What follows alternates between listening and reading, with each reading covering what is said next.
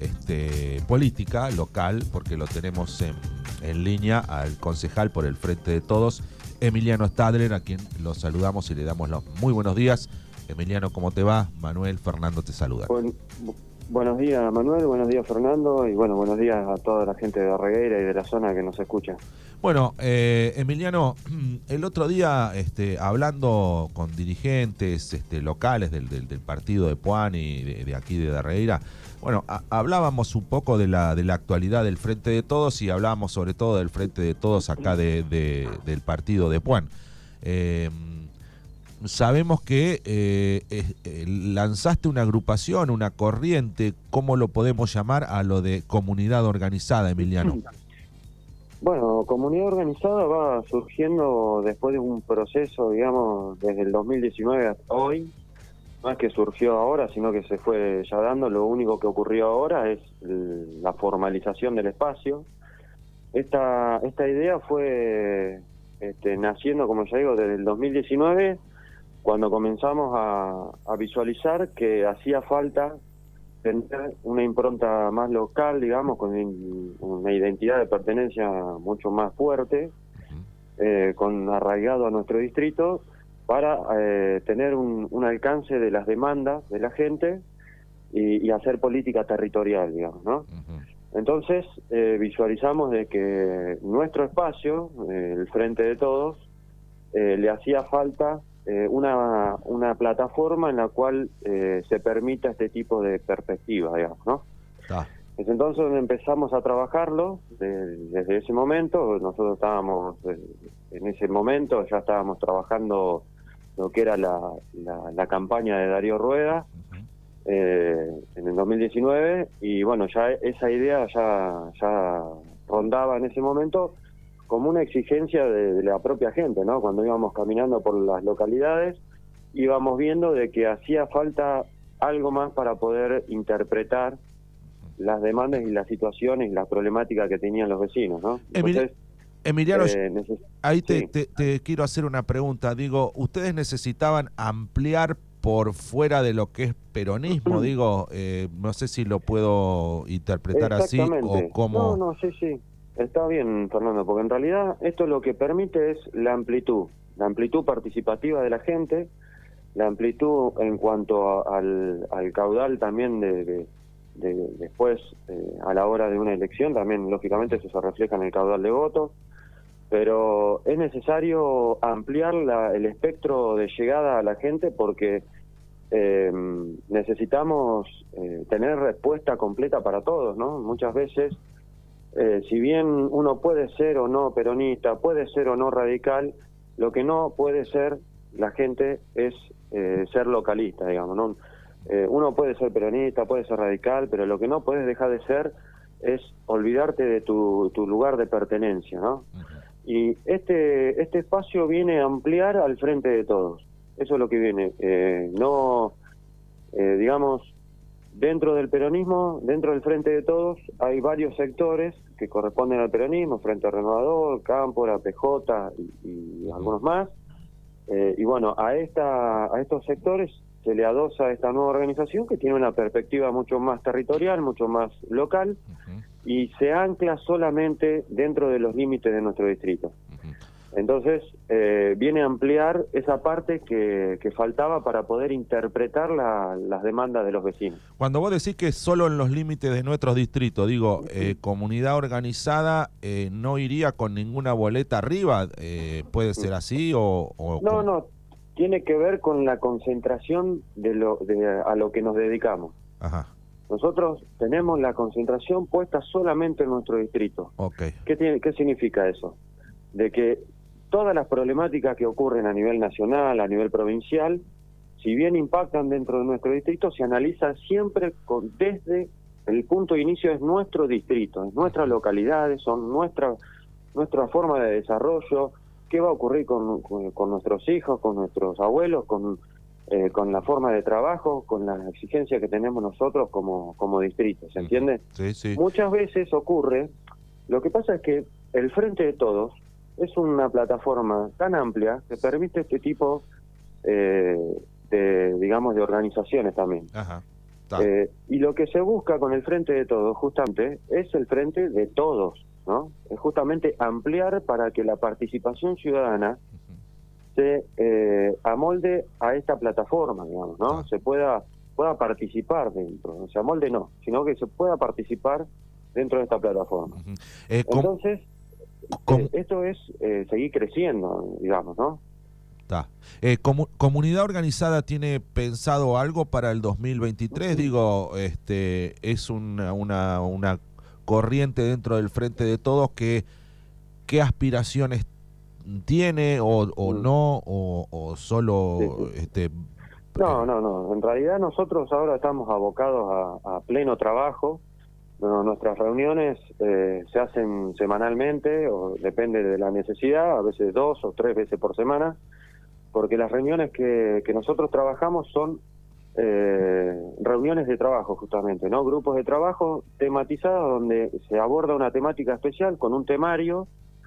Eh, digamos, no nos reunimos de gusto, sino que nos reunimos simplemente para trabajar, ¿no? Entonces, estamos abocados eh, específicamente en el trabajo. Nuestra agenda hoy no está lo electoral, porque en realidad lo que nosotros hoy no estamos en una época electoral, no hay que preocuparse por, por candidaturas y todas esas cosas, porque los vecinos no necesitan que nosotros le digamos tenemos candidatos. Los, los vecinos lo que necesitan hoy es que interpreten su realidad y ver cómo la vamos a abordar, cómo lo vamos a trabajar, qué herramientas tenemos, qué limitaciones tenemos.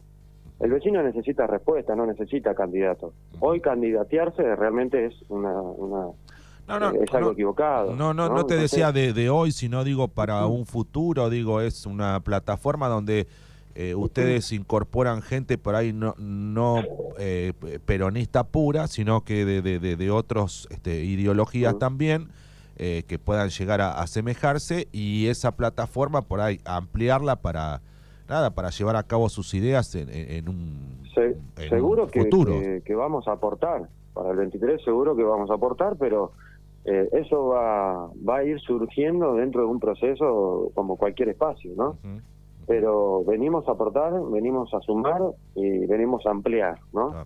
Eh, lo que hace falta, yo tengo la, particularmente la impresión de que queremos, quiero particularmente, que el Frente de Todos sea el partido de las mayorías, y, creo que hay una impronta que necesitamos eh, todos los vecinos, más allá de la ideología que tengamos, que es el sentimiento de arraigo, de pertenencia. Nosotros somos, todas las localidades del distrito son puanenses, dentro del distrito de Puan. Eh, y no tenemos que olvidarnos de dónde venimos, de dónde nos vamos, a dónde estamos trabajando, a dónde crecemos.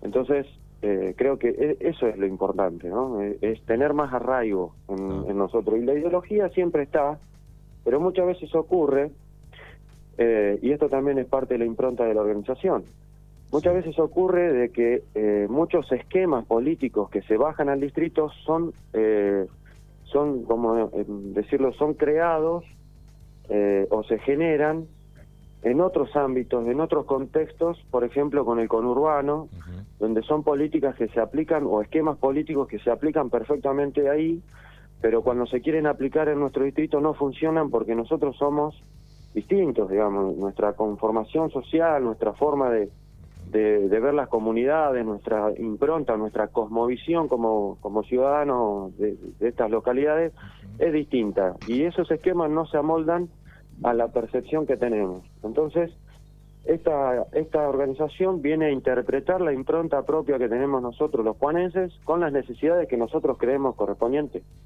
Entonces, eh, eh, va por ese lado un poco, ¿no?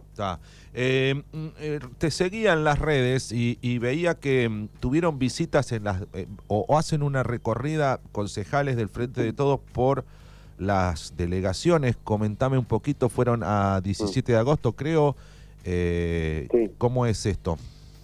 Bueno, nosotros, esto viene, nace un poco también de, de parte del bloque de concejales.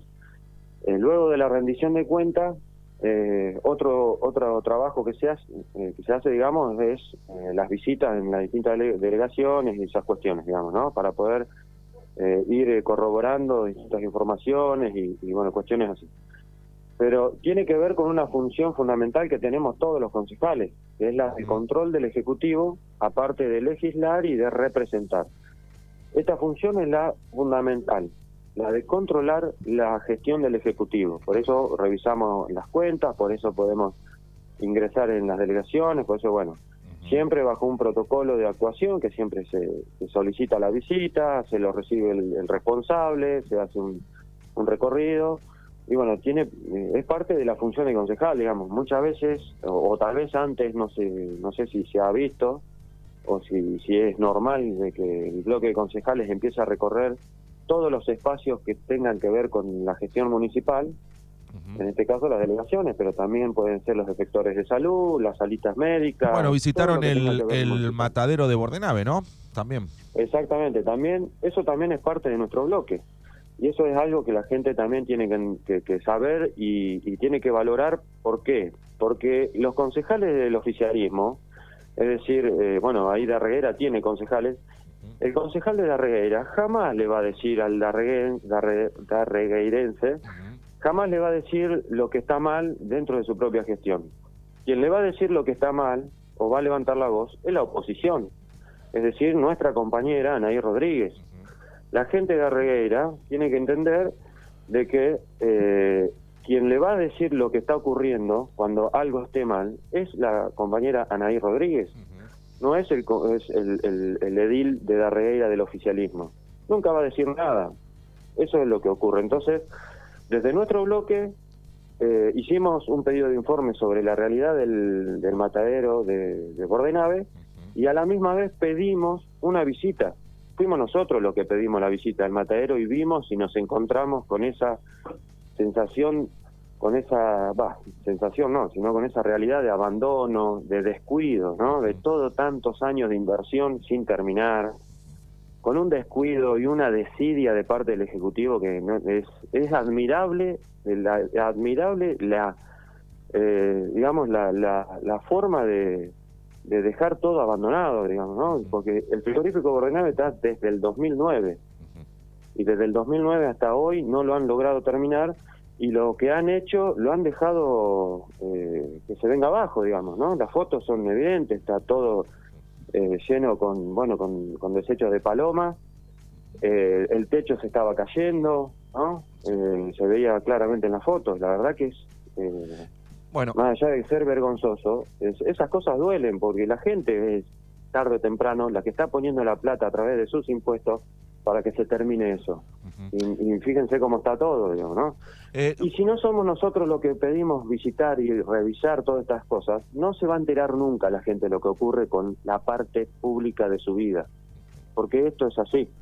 Eh, todo lo que ocurre en, el espacio público del municipio de Puan es parte de la vida pública de la gente. Entonces, nosotros le venimos a dar transparencia a eso. Eh, Emiliano, eh, se, se, rumorea o se rumoreaba el de la visita de Axel Kisilov a Puan, ¿puede ser? ¿Vos mm. podés confirmar algo de eso? Eh, ¿Está confirmado día, hora? Digo, ¿qué, qué podemos este, decir de la presencia del gobernador Kisilov en Puan? Bueno, sí, este martes se va a hacer la entrega de las escrituras, un acto muy muy lindo, la verdad que de mucha felicidad para las familias que que después de muchos años van a, van a tener la escritura de su casa, con lo que significa ese tipo de trámite, ¿no? Lo costoso y además eh, de lo costoso que es, eh, todos los inconvenientes que te trae no tener la escritura de tu casa, ¿no? acceso a créditos o cualquier otra cuestión que, una familia quiera hacer, cuando no tenés la escritura de tu casa se te complica, ¿no?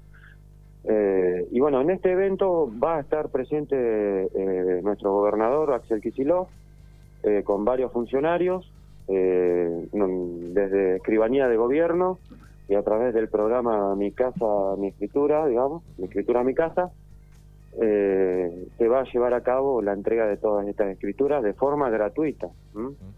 Eso eso es lo, importante. Así que el próximo martes sería. ¿Cómo? El próximo martes estaría Kisilov. Sí, martes a la una de la tarde aproximadamente ya ah. tendríamos que estar en el Polideportivo Municipal de acá de la localidad de Puan y el gobernador se va a acercar eh, aproximadamente en ese horario, a las una y media ya arranca el, evento, el acto, así que eh, eh, bueno, nosotros vamos a estar presentes, desde el bloque de concejales estamos llevando una, una carta y una nota a los vecinos que son beneficiados con esta escritura, los que han sido beneficiados hoy. Toda aquella persona que tiene la escritura, eh, aún no tiene la escritura, perdón, eh, muchas veces nos consultan, y esto lo quería dejar en claro Fernando y Manuel, eh, que mucha gente por ahí que no tiene la escritura aún y que puede ingresar en este tipo de programas que, que, que facilita la escritura, si no es hoy, seguramente va a ser en el transcurso del año, y si no será este año, seguramente va a ser el año que viene. Pero eh, las intenciones del gobierno provincial es tratar de eh, poder eh, cubrir todas esas necesidades que tiene la gente en cuanto a la escritura de su casa. Así que si no es hoy, será mañana. Esto es por tanda, ya esta es la segunda vez que se hace, o tercera.